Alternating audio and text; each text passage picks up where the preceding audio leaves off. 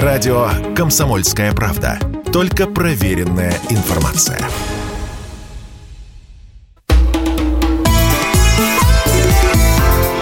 «Национальный вопрос» студии ведущая программы Андрей Баранов. Здравствуйте. И Елена Фонина. Да, мы в прямом эфире, как всегда, по воскресеньям, поэтому будем обсуждать темы с нашими экспертами. Но сейчас каждая неделя горячая, поэтому две а горячие... когда она была холодная, Елена? Ну, вообще, да. В, в общем-то, да. Годы... Последний год нам не, остынуть не удает. Никак. Это абсолютно точно. А, и вот, кстати, по поводу горячей недели. Тут в Чехии около 80 уголовных дел заведено. В Германии около 800 обращений было в правозащитную организацию. Это все по поводу эм, обвинения русских и русскоязычных в том, что они поддерживают... Эм, то, Это что... чехи или немцы, если вдруг да. будут поддерживать Россию, а особенно значит, специальная военная операция, грозит уголовное преследование, не только штраф, а турма э, до нескольких лет заключения. Да, ну и скандал, который в Латвии вокруг СМИ иноагента разгорелся, мы тоже обсудим, но это во второй части нашего эфира. А сейчас мы приветствуем руководителя правозащитного центра Всемирного Русского Народного Собора исламоведа, профессора Московского государственного лингвистического университета Романа Силантьева. Роман Анатольевич, здравствуйте. Добрый день. Да, ну вот то, что касается Украинской Православной Церкви, э, эта неделя для них действительно была не просто горячая, а, ну, мягко говоря, уже теперь можно об этом сказать, судьбоносной, э, поскольку, эм, насколько мы поняли, э, теми указами которыми отметился на этой неделе, отметились э, сначала в Верховной Раде, а затем поддержал Зеленский.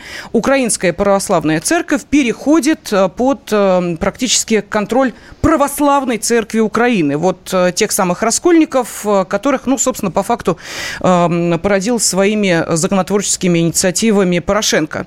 Мы помним этот церковный раскол, не будем да, углубляться в эти детали. Томас, да, все помнят, да. Сейчас не об этом. Сейчас уже забыли про это. Да, совершенно верно итак, э, Совет национальной безопасности и обороны Украины вводит санкции против наместника Киева-Печерской лавры, около 10 священнослужителей канонической УПЦ, бывшего оппозиционного депутата Верховной Рады Вадима Новинского. Все они попали, собственно, под э, эти санкции в этот э, список. А, плюс к этому Зеленский своим указом вводит в действие решение СНБО об ограничительных мерах в отношении представителей религиозных организаций, якобы связанных с Россией. Ну и возникает вопрос, э, Роман Анатольевич, это что, э, новый крестовый ну, поход и, начался? И еще Киево-Печерская лавра перерегистрирована да, да, да. на поддерживаемой властями Украины автокефальную вот эту вот православную ну, церковь это... Украины. Ну, то есть подписан акт, он достаточно длинный в исполнении, но тем не менее политическое решение принято, на бумаге зафиксировано. Действительно, что это новый крестовый поход против России, в данном случае еще и с Украиной в первых шеренгах? Ну, это обычная ситуация для православных на Украине. И не первый раз на них гонения устраивают. Так традиционно происходило. И во времена Брестской унии в конце XVI века, и, соответственно, и при фашистах, э, ну и при новых фашистах, которых мы сейчас наблюдаем. Да, действительно, Украинская православная церковь Московского патриархата всегда была точкой сбора для людей наиболее адекватных, которые российские имели настроение. Для всех остальных было масса возможностей выбрать католиков, униатов, раскольников, стать неоязычником, протестантом. Но если уж люди остались в Украинской Православной Церкви, они по определению неблагонадежны с точки зрения нынешней власти. Как бы руководство этой церкви, хотя и не все не признавалось лояльности Зеленскому. Да уж как только не прогибалось, господи. Чуть ну, не, не собирал деньги ВСУшникам. Ну, у нас был прекрасный пример в истории обновленческая церковь, которая также прогибалась перед большевиками, на которых Зеленский все больше похож. Ну и закончила она печально. То есть, одни люди погибли как мученики, свою веру не предав, другие погибли как предатели. Ну, погибли ровно так же. Поэтому и на Украине такая будет ситуация. Вообще, Украинская православная церковь свою историю заканчивает теперь будут, по сути, в общем-то, гонения на русскую православную церковь на Украине.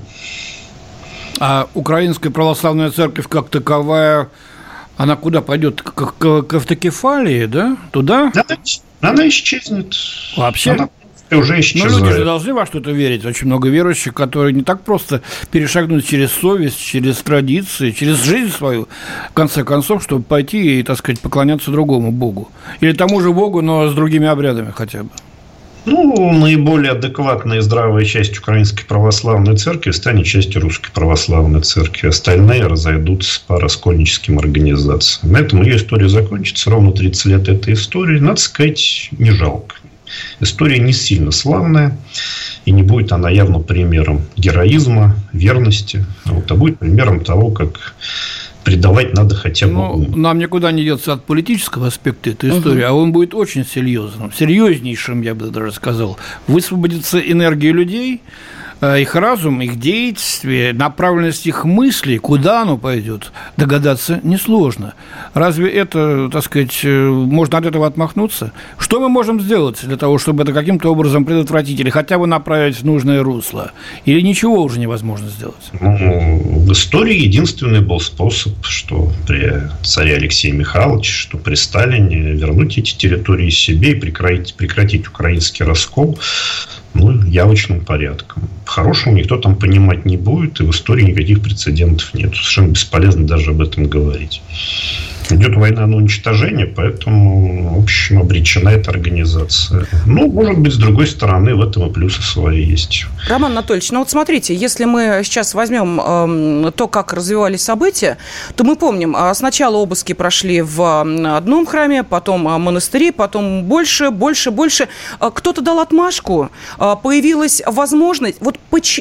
всегда возникает вопрос, почему конкретные действия происходят в определенный э, момент? Вот что произошло произошло для того, чтобы спровоцировать, э, во-первых, такую массовую атаку, и, во-вторых, такие решения, э, которые, на которые даже, по-моему, э, Порошенко, будучи президентом, не решался. Сейчас это, пожалуйста. И, в общем, по большому счету, никого это особо, судя по тому, что происходит на Украине, не волнует. Ну, естественно, ожесточение нарастает. Мы же не первый месяц воюем. Погибших все больше становится, и риторика становится все жестче. Ну и, естественно, если есть возможность эту риторику как-то в какие-то действия воплотить, то пожалуйста. Ну, в общем-то, не секрет, что на освобожденных территориях сбежали все, кроме наших священников и некоторого количества традиционных мусульман, которые на муфти араба ориентируются такого Ахмеда Тамимова. Я был в Херсонщине, остались там только наши священники, правда, не все далеко. Вот. Ну и нормальные мусульмане. Никаких протестантских лидеров там не осталось, никаких раскольников, никаких униатов. И, в общем-то, это не секрет. И изюмский митрополит репрессированный, который, в общем-то, был снят с своей должности, да. И те архиереи, которые у нас и в Донецке, и в Луганске, вот, и в Мелитополе. И, собственно, в общем, это не секрет, что нормальные люди, они именно к церкви тяготеют. Естественно, церковь будут уничтожать. Даже если ее руководство будет бить земные поклоны, подписывать указы в поддержку Зеленского, говорить, что с Москвой они уже давно не дружат, деньги собирать карателям, это ничего не ну, поможет. Ну, давайте представим ситуацию. Воззвание, призыв э, крестный ход совершить, как это было года два-три назад летом на Украине. Угу. Гигантский совершенно многотысячные, десятки тысяч. Люди выйдут с хоругвями, значит, с иконами на этот крестный ход. Их что, будут расстреливать или разгонять? На это власть пойдет киевская? А кто их выведет? Вот этот вопрос хочу вам задать. Тех людей, которые могут вывести уже или ранее нейтрализовали, или сейчас добивают, что митрополит... Но неужели нет человека, так сказать, с горящим сердцем священнослужителя, с прекрасной речью, с аргументами, которые подбирать-то особо не надо, который мог бы обратиться к тем, которые сейчас ошарашены, возмущены тем, что происходит? Знаете, не надо наших врагов считать все-таки идиотами. Я не таки... считаю, я просто вас спрашиваю. Я просто, да уж, не вам в обиду будет сказано и прочее. Мы сильно недооцениваем наших врагов, которые прекрасно умеют зачищать пространство. Угу. У нас и партизанских отрядов там достаточно мало, ровно по той причине, что прошедшие восемь с половиной лет все люди к этому способны или выдавливались, или сажались, или уничтожались. То же самое касается и церкви. Там и так осталось слишком много людей. Это неприятная, кстати, для Зеленского ситуация, так сказать, которые на нашей стороне и которые против него. Вот сейчас добивают последних. Естественно, это мог бы сделать Ануфрий, но он этого делать, естественно, не будет. Он свою позицию уже обозначил. тех, тех немногих, кто могли бы это сделать, но сейчас или там вынуждают покинуть страну, или, в общем, заключение бросают. То есть, в общем, профессионально зачистка проводится. Не только церковь этого страдает. Э, Роман Анатольевич, давайте не будем забывать, что э, церковь – это не только вопрос веры, это еще и вопрос материальных ценностей вполне себе, это вопрос, собственно, самих помещений. Э, и не очень понятно, как будет обстоять дело с этим. Это по факту рейдерский захват – да, господи, если у нас уж, простите, у олигархов, которых не то чтобы очень жалко, но с точки зрения международного права это выглядит дико, отбирают яхты, хотя бы там мы не в состоянии войны там с Италией или Хорватией находимся, то как вы думаете, кто у нас вообще будет стесняться отбирать имущество у церкви? Никто стесняться не будет, отберут. Собственно, это и раньше такое было. Большевики тоже обещали? Нас, что... Э, понимаете, нас пугает, нет, пугает, безусловно, но не до такой степени э, то, что вот э, сейчас мы обсуждаем, как то, что может произойти дальше. Потому что церкви православные, как мы понимаем, есть не только на Украине, но и в Эстонии, Латвии, Литве, идем дальше по списку, и в той же самой Польше. И вот если в этих странах Россия – это страна-террорист, то следующий шаг, значит, и церковь православная тоже поддерживает террористов. Продолжим, продолжим разговор через одну минуточку. Радио «Комсомольская правда». Никаких фейков, только правда.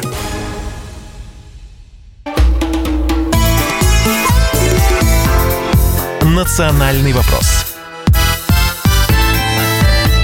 На связи с нашей студией руководитель правозащитного центра Всемирного Русского Народного Собора, исламовед, профессор Московского государственного лингвистического университета Роман Силантьев. Ну, а в студии Андрей Баранов. И Елена Фонина. Да, мы сейчас обсуждаем, начал ли Запад новый крестовый поход против России. А, но эм, отправной точкой для, собственно, обсуждения этой темы стали события, которые всю неделю происходили на Украине. Украинская православная церковь, похоже, прекращает свое существование, каноническое, ну, как ее считали, э, хотя, в общем, там тоже к ней было много вопросов. Э, Киево-Печерская лавра перерегистрирована на поддерживаемую властями Украины автокефальную ПЦУ, это православная церковь Украины. Видите, вот поменяли слова, и уже совершенно э, другая история. Новым э, главой Лавры должен стать митрополит Епифаний. Э, почему, собственно, об этом говорим? Вот, э, Роман Анатольевич, вы сказали, что, э, ну, практически сейчас Украина, если говорить э, по противостоянию так скажем, да, общей идеологии, это выжженная пустыня. Но, вы знаете, вот э, все-таки есть э, люди, которые не боятся э, громко заявлять о том, что они видят на Украине. С территории Украины не уезжают, подвергают себя опасности. И вот э, одна из э, жителей Украины, девушка, которая, ну, уже там очередную серию своих откровений э, выдает, давайте ее послушаем, потом обсудим. Я от лица всего советского народа, я, как потомок граждан великой страны, которая победила, всем официально вам заявляю, кому хочется в Европу, чемодан, вокзал, нахуй. Хотите в Америку, нахуй. И Зеленского с собой туда прихватите. Оставьте, пидоры, Украину в покое.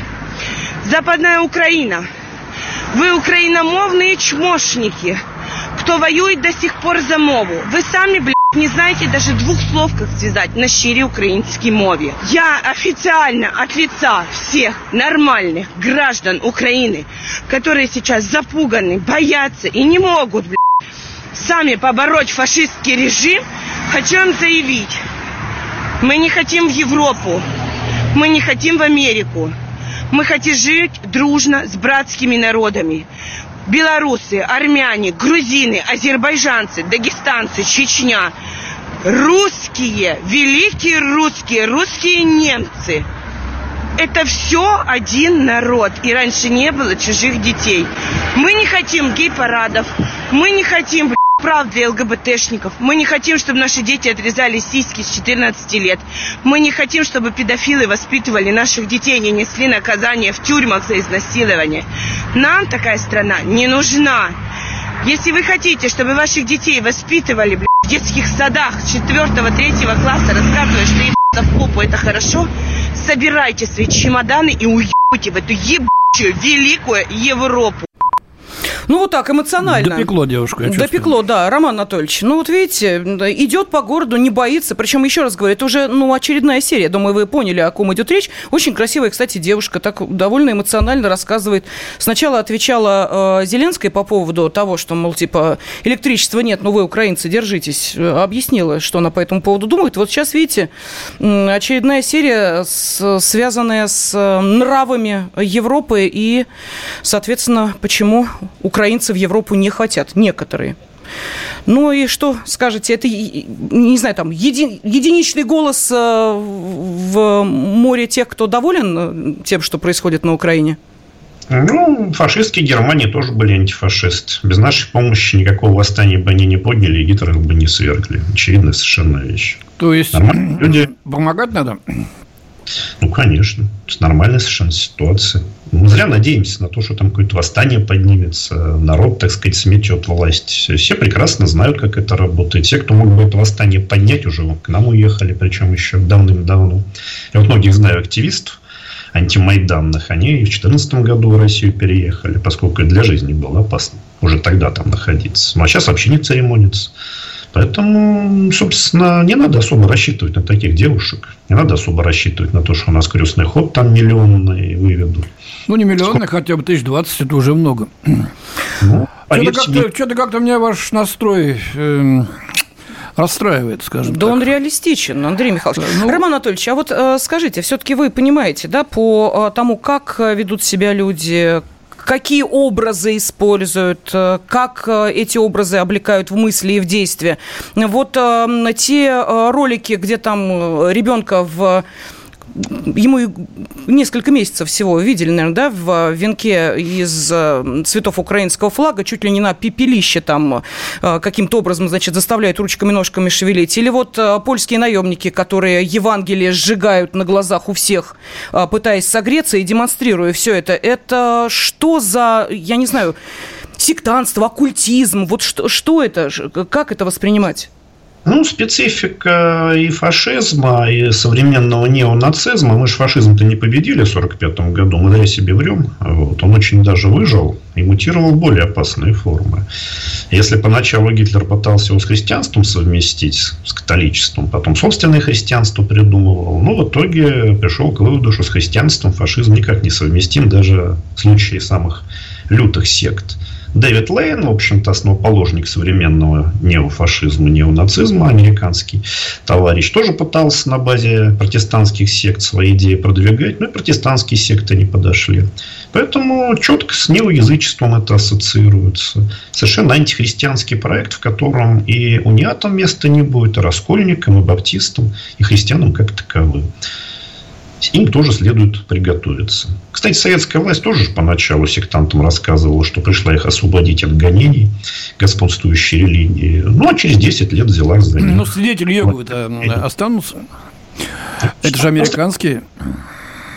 Нет, американцы сами стали постхристианской цивилизацией. Не будут никаких христиан защищать. Пора уже забыть о том, что у нас вот через протестантов толпами американскую мечту продвигают. Это было, конечно, и 30-20 лет назад, и кто-то до сих пор как-то используется. Но христианство, я говорю, даже в самых искаженных формах не сочетается с новыми ценностями.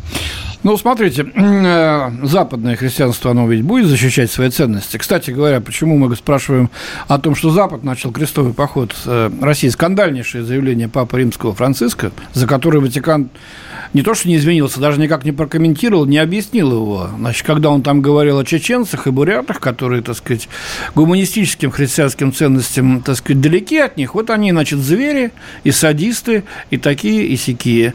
Но это все граждане Российской Федерации.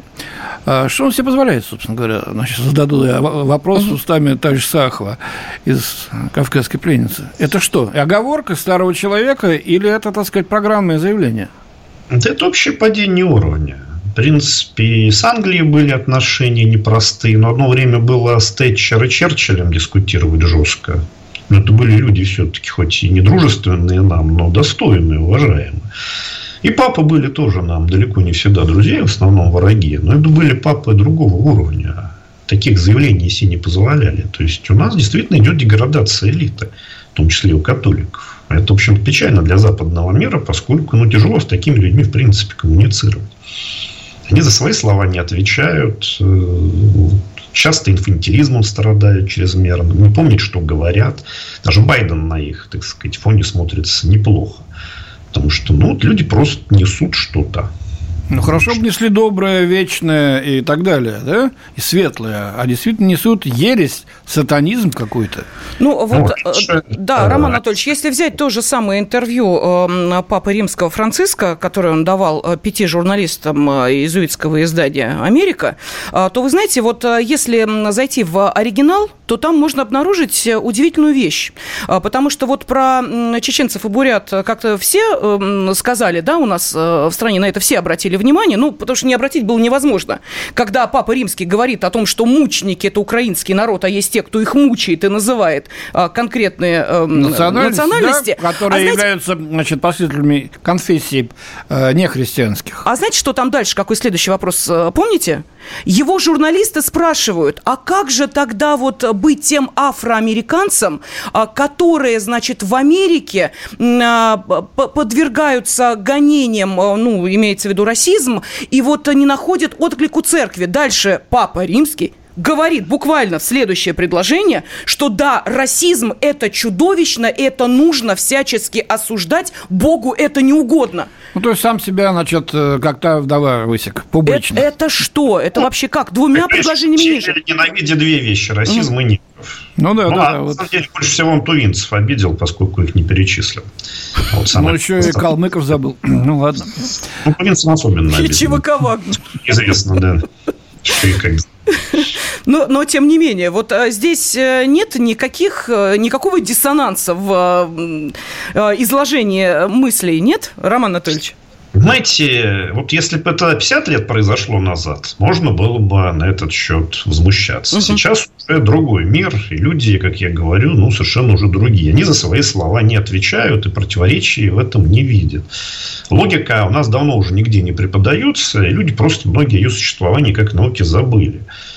Хотя раньше это был обязательный предмет, и без его знаний вот нельзя было э, ну, Таких людей легко побеждать и опровергнуть, а у нас не получается. Ну да. Ну ладно, это большая тема для другого разговора. Спасибо. Говорим руководителю правозащитного центра Всемирного Русского Народного Собора, исламоведу, профессору Московского государственного лингвистического университета Роману Силантьеву.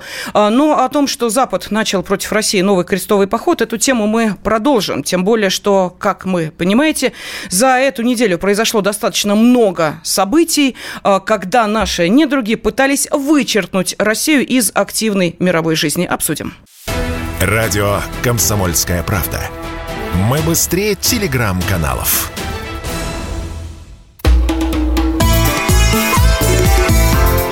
«Национальный вопрос»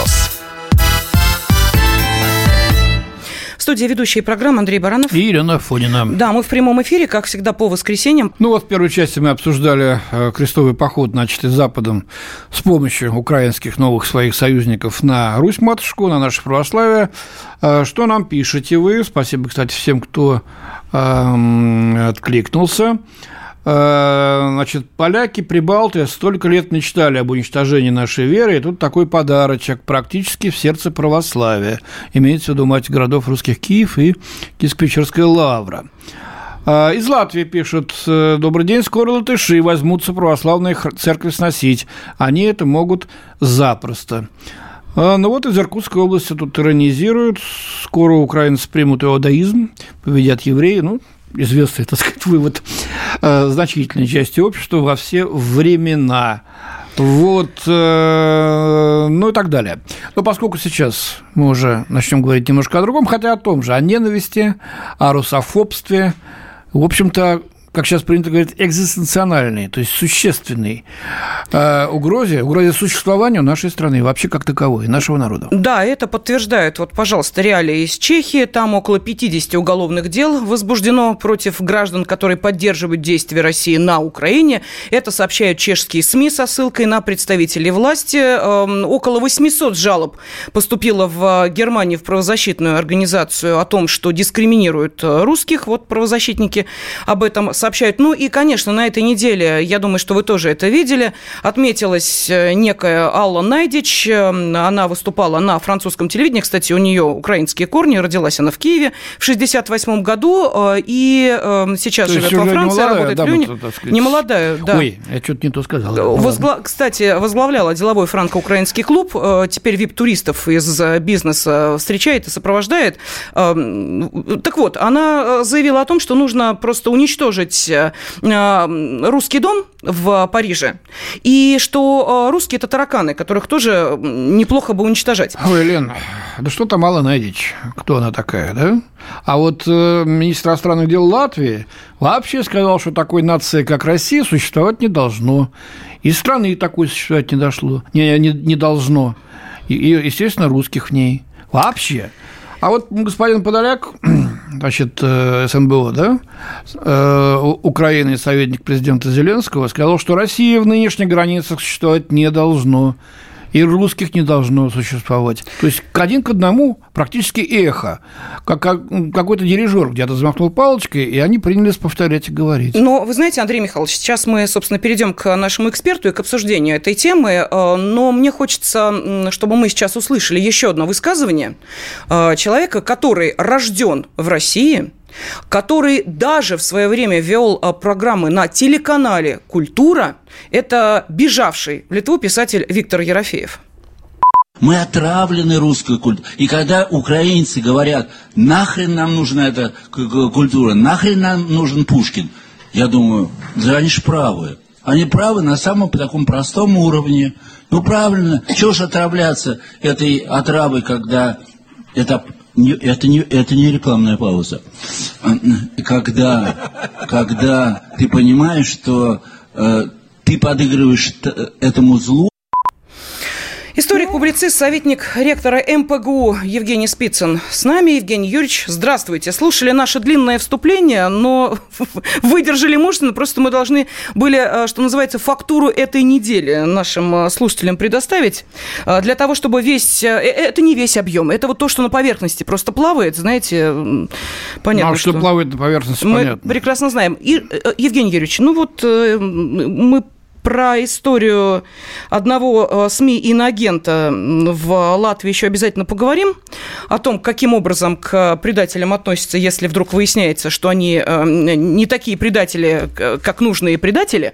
Но, тем не менее, вот этот вал ненависти, который за эту неделю скопился и сконцентрировался, э, это действительно уже не просто попытки, это уже вполне реальное вычеркивание России вообще из любой жизни. Ну, вы знаете, я думаю, что действительно была дана команда ФАС из какого-то координирующего центра.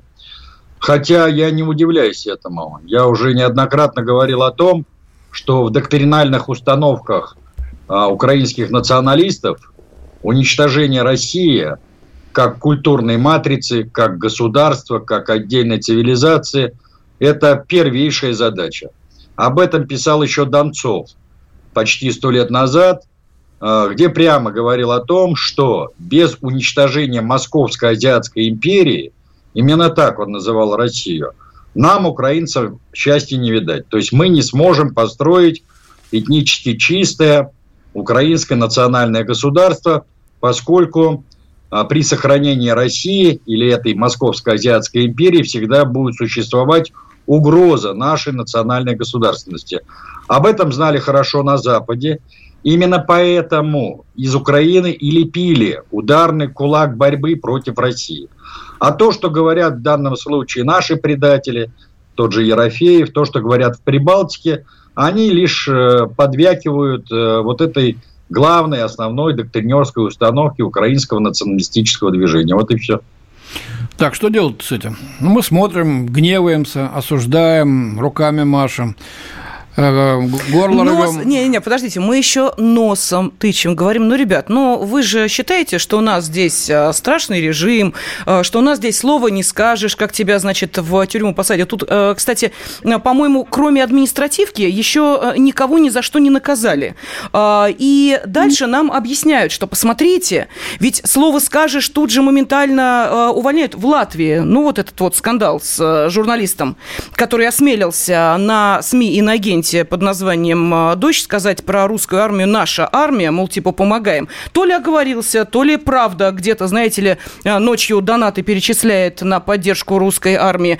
А, это как бы нам неведомо, но после того, как э, второе, собственно, предписание было вынесено, первое за то, что они карту э, России с вместе Крымом, с Крымом да. Да, показали, это было минус. Дальше вот русская армия, наша армия. Говорят, третье, и вышвыриваем вас. Ну, пока что 10 тысяч евро выписали. Да, в Грузию, в Грузию собираются СМИ и агент перебираться. Говорит, в Латвии не можем, тяжело очень работать. А, спутница этого уволенного, уволенного моментально журналиста а, плачет и говорит о том, что он хороший человек, честный и порядочный, имея в виду, что никогда бы порядочный человек не поддержал бы русскую армию. То есть, объясняя это вот таким образом. Вот, а, вы знаете, Евгений Юрьевич, а, тут уже начинаешь как-то думать, ребят, а вы вообще понимаете, в каком мире вы оказались? В честном мире, где в Латвии, например, да, вас просто вышвыривают за то, что вы посмели что-то не так сказать. Вот это кого-то э, из э, бегунцов отрезвит? Нет, как вы считаете? Да нет, я думаю, что не отрезвит. Дело в том, что те, кто побежали э, в Прибалтику, на Украину, в Польшу и далее по списку, они ведь не конъюнктурщики – они бы стали конъюнктурщиками, если бы они надели на себя топу или рясу истинного патриота. А здесь, в данном случае, они, что называется, выстрелили в себе в ногу.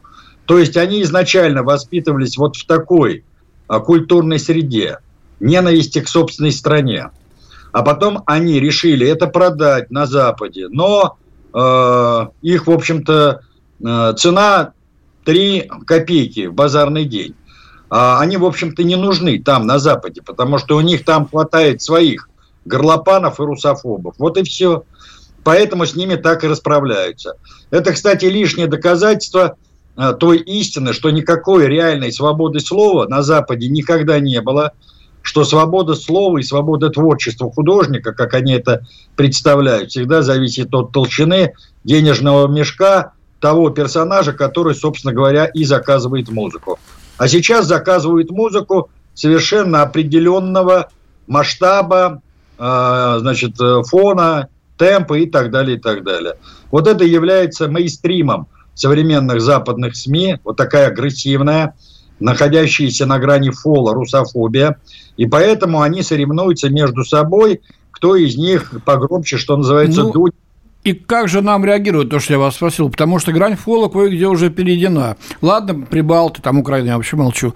Вот в Швеции, значит, отказывается сотрудник банка обслуживать, значит, э, гражданку России, хотя там вид на жительство, еще что-то, потому что я русская, спрашивает она его, разговор идет на английском языке. Он мнется, говорит, после февраля мы не желаем иметь дело с жителями вашей страны. Вот. Кое-что было еще и в Европе, в других странах, в Швеции тоже Европа.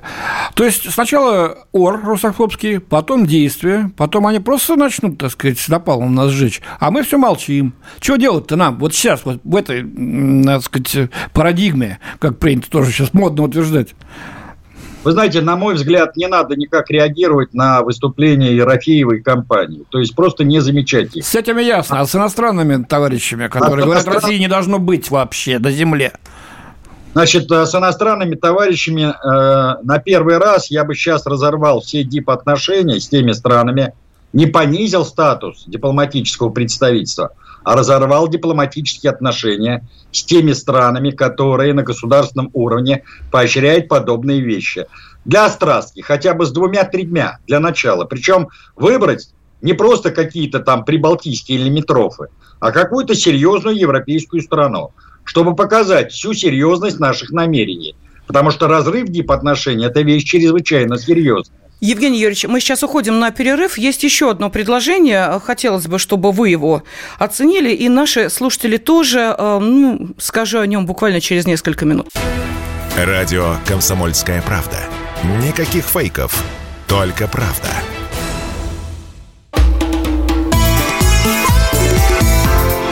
«Национальный вопрос»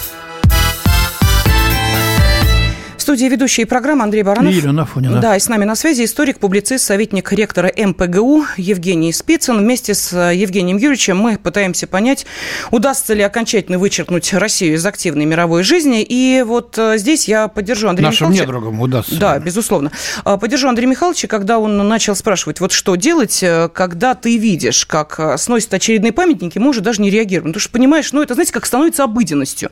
Когда уничтожают даже не исторические э, монументы, а оскверняют могилы нашим солдатам, э, это тоже уже воспринимается, может быть, Нет, буквально что, не что, так болезненно. Только что в э, Львовской области в одном из сел снесли обелиск под улюлюканье, угеканье, и там написаны фамилии погибших односельчан во время войны и, значит, фигуры солдата. Вот это все, значит, краном и а, а, а, своих же, своих же добивают. А вот теперь, Евгений Юрьевич, вопрос, который, собственно, я и хотел задать в продолжение э, того, что предложили вы. Вы предложили разорвать с какой-нибудь, ну, весьма такой солидной страной э, дип-отношения, причем сделать это вот так вот, публично, чтобы все поняли, из-за чего. Вот смотрите, э, Россия поддерживает финансово огромное количество различных организаций. А, международных. Э, международных. А, ну, давайте возьмем хотя бы ту же самую МАГАТЭ. Да? Вот сейчас очередную тут э, начинается история. То ли выводим, то ли не выводим, то ли идем на уступки, то ли не идем на уступки. МАГАТЭ. Говоришь Это... о Запорожской АЭС. Да, совершенно верно. Ну, я думаю, что понимают, да. 2 миллиона э, евро ежегодно мы тратим для того, чтобы, соответственно, быть в этой организации. Берем ООН. Нет, из ООН не выходим, но там такое количество дочерних вот этих площадок, за каждую из которых мы платим деньги. Это и детские организации, а это и ЮНЕСКО. Кто-нибудь хоть копейку детям Донбасса за эти 8 лет из этих организаций перечислил? Нет, ну мы в эти организации платим деньги. Берем дальше. Спорт. Паралимпийский комитет, из которого вышвырнули наших паралимпийцев. Что сказали? Вы за 2022 взносы заплатили? Будьте любезны, за 23 пожалуйста, заплатите взносы. Но на, на Паралимпиаду мы вас не пустим. То, э, ни на эту, ни на следующую. Евгений Юрьевич, уважаемый, ну это простите. А ОБСЕ, Лена, встреча, значит, на уровне министра иностранных дел в Варшаве, Лаврова вход запрещен, а взнос давай. Посе, сколько они нам высосали денег? Потом сказали, да пошли вы в одно место. Причем... И все, и ничего не изменилось абсолютно для Каждый нас. раз, когда мы спрашивали, зачем мы нужны в ПАСЕ, наших депутатов спрашивали, нам каждый раз отвечали, ну, мы ну, должны ты что, использовать не понимаешь, что зачем нашим площадку? депутатам нужна ПАСЕ в городе Страсбурге, Конечно. Французской Республики? Ну, ладно. Так, тебе. Евгений Юрьевич, вот мой список, просто, вот знаете, если так э, попытаться все по пунктам разложить, это ж какие деньжищи, которые мы тратим в пустоту это еще и унижение России, потому что мы тратим, а нас унижают. Пожалуйста, что скажете? Нет, ну я согласен совершенно с вами, что из большинства вот этих международных организаций, которые целиком и полностью контролируются Вашингтоном, надо давным-давно было выйти. А, то, что касается ОБСЕ, мы, кстати, были одними из инициаторов этого процесса еще в конце 60-х годов и стояли у истоков создания этой организации. Но нас в данном случае, а, по сути дела, не видят в упор. Ладно, там по поводу ПАСЕ мы ее не создавали, мы туда пришли в качестве гостей. Но ОБСЕ, а до этого СБСЕ, совещание по безопасности и сотрудничеству в Европе, где как раз подписывался знаменитый Хельсинский акт. Да, да, в 1975 году. Да, после военных границах. Эти, эти границы разрушены, как разрушены все нормы международного права. Я бы еще, вот знаете, к чему бы прибег? не стал бы э, выражать очередную озабоченность со стороны нашего МИДа, потому что это выглядит уже просто смешно. А, я бы сделал так, хотя бы ну, на первый случай. Разорвал бы со странами Прибалтики, со всеми странами Прибалтики разом все, вообще все экономические соглашения. А потом посмотрел бы на то, как будут министры иностранных дел этих лимитрофов и прочие государственные мужи открывать рот по поводу России, когда буквально в течение двух-трех недель у них там случится такой коллапс экономический, что их собственные латыши, эстонцы и литовцы, причем самые националистические и пренационалистические, поднимут на вилы или мотанут сразу в Европу. А в Европе, как вы понимаете, прибалтийских беженцев не особо-то и ждут. Потому что хватит с ними валандаться. Мы просто уже стали посмешищем для всего мира. На все наши заявления уже не реагируют и плюют. Я вот представляю позицию советского руководства времен Иосифа Виссарионовича Сталина. Попробовал бы кто-нибудь рот открыть на Советский Союз, тем более в такой непозволительной форме. Я представляю, какой был бы ответ Иосифа Виссарионовича. В лучшем случае туда были бы введены на следующий день советские войска. Как это было, кстати, сделано в 1939 году, еще до вхождения республик Прибалтики в Советский Союз. Они вошли ровно через год после того, как мы ввели наши ограниченные контингенты на территорию якобы суверенных а, ну, были договоры, так что там все было правильно. Но сейчас что мы видим, Евгений А мы сейчас не можем а такой договор навязать, можем. А, а Почему а что, а что мы видим, вместо договоров в Латвию снова пошел наш газ. Угу. А, значит, э, грузооборот железных дорог э, в порты Эстонии и Латвии – вырос за время после начала специальной военной операции. Сначала упал, а сейчас снова растет. Что ну, это? это? Глупость или предательство, измена? Или это синдром, значит, эм, э, американских компаний, которые помогали для последнего Гитлеру? Потому что профит, профит шел и нашим, и вашим. Что здесь, бизнесмены? Какая-то политика нам неизвестная, так сказать, простым смертным. Вот это, что творится-то? А здесь бизнес-интересы отдельных персонажей, отдельных персонажей ставятся выше национальных интересов нашего государства и нашего многомиллионного народа. Ну, может, персонажам показать их подлинное место? У нас есть много. От Лефортова до матросской тишины. Да, слушайте, это уже, по-моему, лениво не говорит об этом, но авось и ныне там. Ну, послушайте, фамилии этих э, бенефициаров хорошо известны. Но почему-то продолжается вот это безобразие изо дня в день. И никто за это не отвечает, обратите внимание. Но люди это все видят, а количество, количество рано или поздно перейдет в качество. Да. А ВОЗ, оно не там. Кстати, из Всемирной организации здравоохранения в Женеве тоже надо бы выйти. Это ВОЗ. После того, как они себя повели с нашими вакцинами и прочим, просто свинство какое-то. Лучшие вакцины, они их до сих пор не признали. Потому что Может, деньги знаете, э, другие. Что?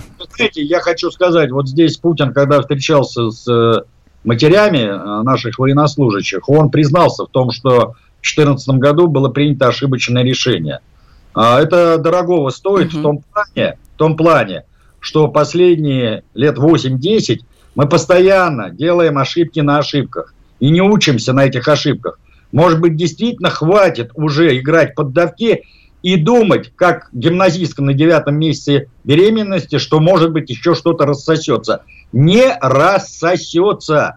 Запад может разговаривать только с позиции силы. Вот если мы будем сильнее Запада – и в военном отношении, и в экономическом отношении, и в идейно-политическом отношении э, единства власти и народа. Вот тогда они с нами сядут за стол. Поддерживаем целиком Спасибо. Спасибо огромное. Историк, публицист, советник ректора МПГУ Евгений Спицын был с нами на связи. Евгений Юрьевич, огромное спасибо. В студии были Андрей Баранов. И Елена Фонина. Всего доброго.